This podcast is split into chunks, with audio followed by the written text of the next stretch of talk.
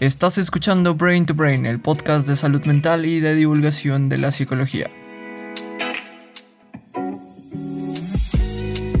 Hoy hablaremos de las distorsiones cognitivas.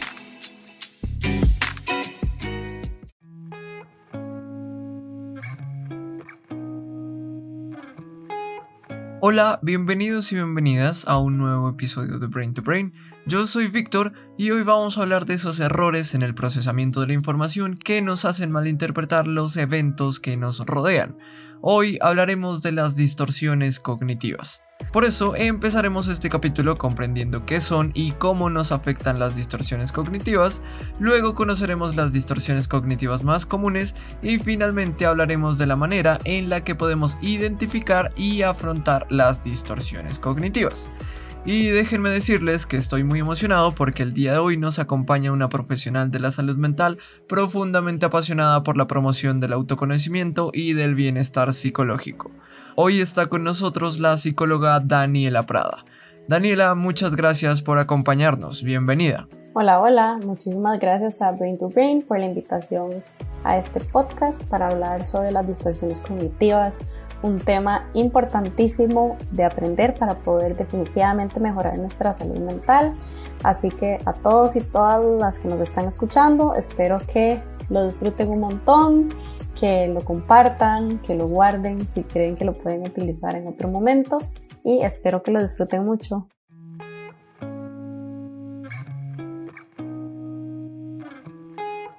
Nuestra capacidad de procesar la información que nos rodea es maravillosa. Gracias a esta capacidad hemos podido plantear y resolver complejos problemas, además de que nos ha permitido encontrarle lógica a fenómenos naturales que inicialmente parecían incomprensibles y caóticos. Sin duda, esta capacidad es extraordinaria, sin embargo no es perfecta. De hecho, son muchas las ocasiones en las que esta capacidad falla y cuando eso sucede surgen las llamadas distorsiones cognitivas. Daniela, ¿cómo podríamos definir y entender el fenómeno psicológico de las distorsiones cognitivas? Las distorsiones cognitivas son estos errores en el procesamiento de la información que llegan a influir en cómo nos sentimos, en cómo nos comportamos e incluso cómo nos llegamos a relacionar con las demás personas. A todos y todas en algún momento definitivamente nos ha pasado que interpretamos la información que recibimos de una manera incorrecta. Entonces, cuando tenemos estos errores en nuestro pensamiento y lo tomamos como una verdad, es cuando realmente nos empieza a afectar nuestra salud mental, ¿verdad? Cuando no paramos a cuestionar estos pensamientos que estamos teniendo, que son pensamientos irracionales, pues obviamente si son pensamientos sumamente recurrentes, van a llegar a afectar muchísimo nuestra salud mental, ¿verdad? De ahí la importancia de aprender a identificar cuáles son las distorsiones cognitivas conocerlas, aprender a identificarlos para realmente cuidar de nuestra salud mental de la mejor manera. De hecho, este es mucho del trabajo que hacemos desde la terapia cognitiva conductual, ¿verdad? La reestructuración cognitiva o modificar estos patrones de pensamiento que afectan nuestra salud mental, que afectan nuestra calidad de vida. Entonces, realmente esta es la base de la terapia cognitiva conductual. Y tiene todo el sentido que así lo sea Muchas veces la manera en la que interpretamos la situación es incluso más importante que la situación en sí misma. El significado que le otorguemos a los eventos hace una gran diferencia en nuestra reacción.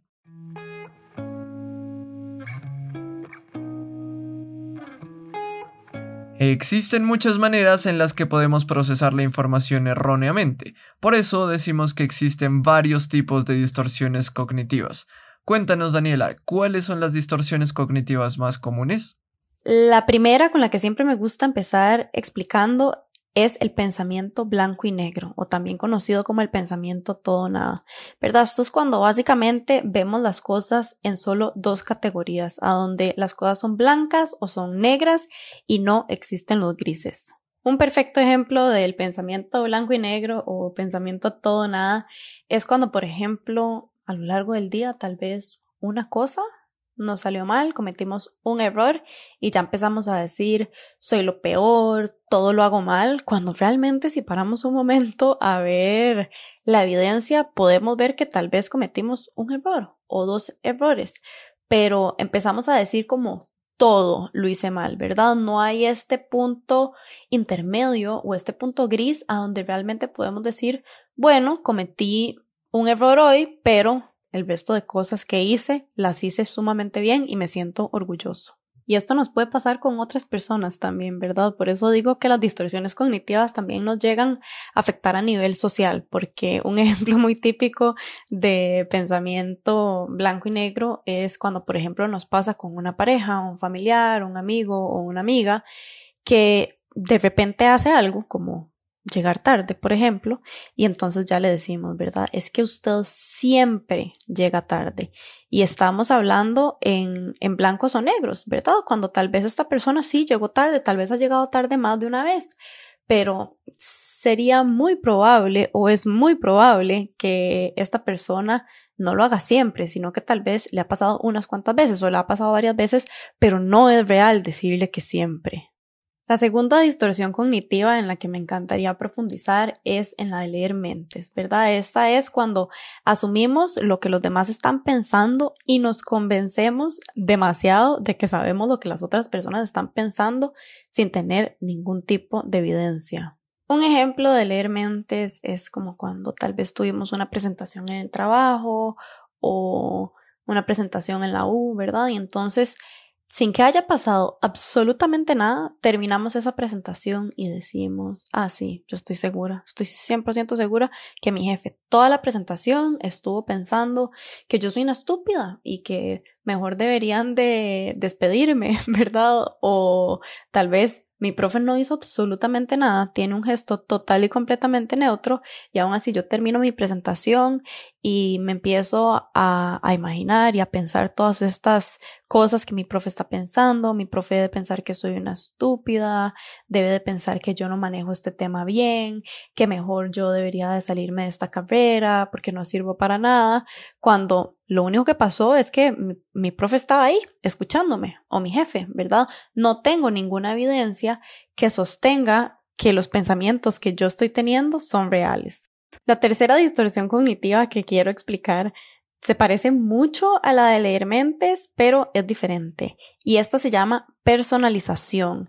Es cuando nos tomamos las acciones de los demás personal cuando realmente tienen otras intenciones o hay otras posibles explicaciones de su comportamiento.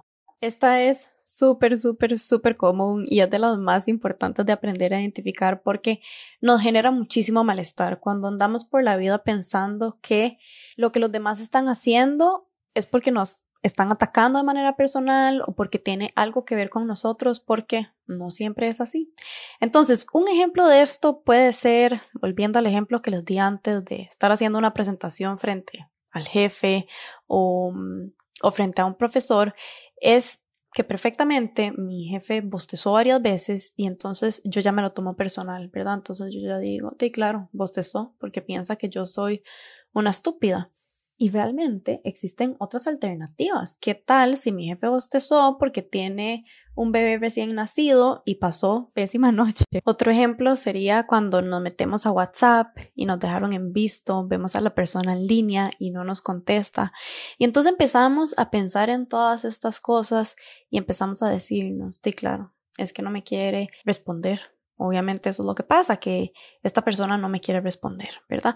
Lo estamos tomando personal y perdemos de vista que existen otras explicaciones a esto, ¿verdad? Tal vez esta persona está almorzando, tal vez esta otra persona está en una reunión, tal vez esta otra persona tuvo una emergencia, no sé, se me pueden ocurrir un montón de razones de por qué esta persona no nos está respondiendo que no tienen nada que ver conmigo, ¿verdad? Lo que pasa es que imagínense, si nos lo tomamos personal, obviamente nos afecta muchísimo a nivel emocional. Entonces, estos son dos ejemplos con los que creo que muchas personas se pueden llegar a, a identificar para que vean qué diferente puede hacernos en nuestra salud emocional el tener un pensamiento como, claro, esta persona no me quiere responder porque está harta de mí, no quiere tener nada que ver conmigo, quiere terminar, a diferencia de nada más decir, no tengo evidencia de nada de esto y perfectamente esta persona está en una reunión y por eso no me puede contestar, ¿verdad? El impacto emocional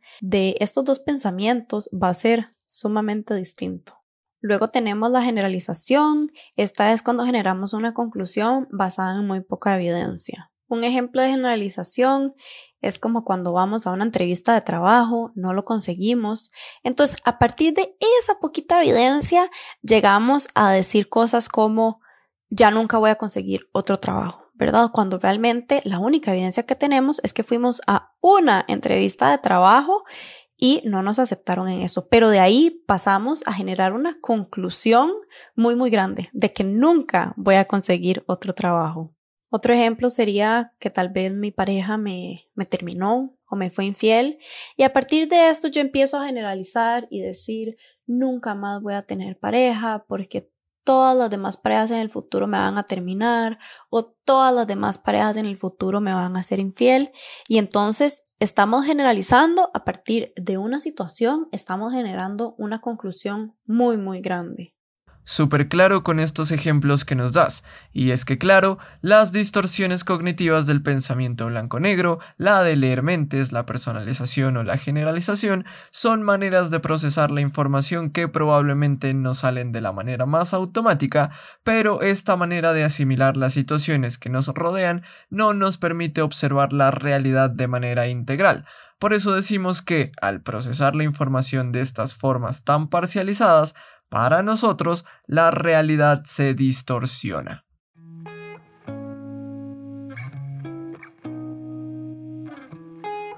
Ahora que conocemos qué son las distorsiones cognitivas y cuáles son las más comunes, ¿cómo podríamos hacer para afrontar estos errores en el procesamiento de la información? Realmente aquí lo primero que les diría es que lo más importante es conocer las diferentes distorsiones que existen porque una vez que las conocen se les va a hacer muchísimo más fácil identificarlos y luego va a ser muy importante empezar a poner más atención a nuestros pensamientos, estar mucho más mindful o estar mucho más conscientes de cuáles son estos pensamientos que pasan por mi cabeza que de repente me están generando malestar emocional. Entonces, cuando estamos pasando por un momento difícil, va a ser muy valioso preguntarnos qué es lo que estamos pensando, ¿verdad? ¿Cuál es este pensamiento que nos está generando malestar? Al identificar este pensamiento, podemos preguntarnos si este realmente es un pensamiento racional o si más bien es un pensamiento irracional. Volviendo al ejemplo que les daba más temprano, si fui a una entrevista y a partir de esa entrevista a donde me rechazaron, yo digo, nunca más voy a conseguir trabajo, pues puedo identificar que ese es el pensamiento que en este momento me está generando un malestar. Al haberlo identificado, entonces puedo preguntarme, ¿es esto realmente racional? Ahí podríamos decir que es un pensamiento bastante irracional porque estoy generando esta conclusión a partir de una entrevista de trabajo. Luego de identificar este pensamiento irracional, vamos a buscar un pensamiento alternativo. El pensamiento alternativo es un pensamiento que es más saludable, es más racional, es más funcional, pero principalmente es el más realista. Y ahí de nuevo les hago énfasis en realistas, porque tampoco queremos que el pensamiento alternativa sea algo como conseguir el próximo trabajo, porque no hay nada que nos asegure eso. Sorry por sonar tan aguafiestas o pesimista, pero es real, porque aquí sí quiero hacer la diferenciación de que debe ser un pensamiento realista.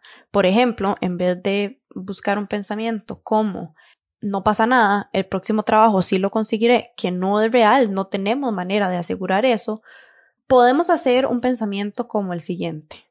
No conseguí el trabajo hoy, pero esto no quiere decir que no vaya a conseguir otro trabajo. Puedo pedir la retroalimentación de la entrevista de hoy y seguirlo intentando. Algo muy clave también para enfrentar las distorsiones cognitivas es hacernos esta pregunta clave. ¿Existe otra manera de ver esta situación? Porque muchas veces las distorsiones cognitivas lo que nos hacen pensar es que lo que estamos pensando es una verdad absoluta, que no hay otra manera de verlo. En cambio, cuando nos hacemos esta pregunta, si hay otra manera de ver esta situación que estoy viviendo, abrimos un poco la mente, como en el ejemplo que les di más temprano de que no me contestan por WhatsApp o me dejaron en visto, la persona está en línea y no me responde. Si nos hacemos esa pregunta cuando aparecen estos pensamientos de esta persona no me quiere responder, ya está harta de mí, cuando nos hacemos esta pregunta, entonces vamos a empezar a encontrar todas estas explicaciones alternativas que existen a esta misma situación. Entonces, eso es algo muy útil Pero por otro lado, si se identificaron con esto, siento que, sienten que es algo que les genera mucho malestar en el día a día, definitivamente es súper importante que busquen ayuda profesional para que realmente puedan hacer su proceso individualizado de distorsiones cognitivas y reestructuración cognitiva.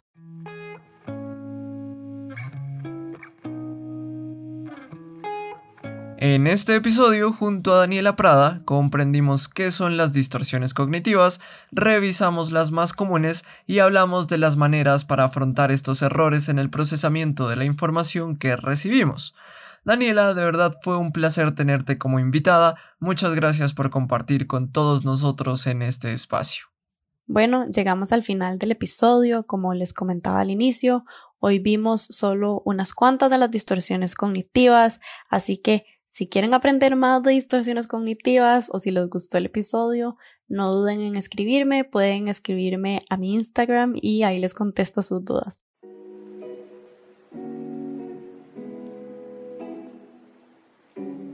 Para terminar, la recomendación de este episodio es un video en el que Aaron Beck, uno de los pioneros en la terapia cognitiva, nos muestra la manera en la que trabaja con las distorsiones cognitivas de uno de sus pacientes. El enlace lo encuentras en la descripción del episodio. Y por supuesto, los invito a que se pasen por la página de Instagram y el sitio web de Daniela Prada. Les estaré dejando estos dos enlaces en la descripción del episodio junto con las redes sociales de Brain to Brain. Escríbanos si tienen cualquier pregunta o comentario. Y si te gusta este podcast y quieres más capítulos acerca de la salud mental y más colaboraciones espectaculares como esta, puedes compartir nuestro contenido. Esa es la mejor manera de apoyar este proyecto de divulgación y de hacer posible que esta comunidad siga creciendo. Eso es todo por ahora, hasta la próxima.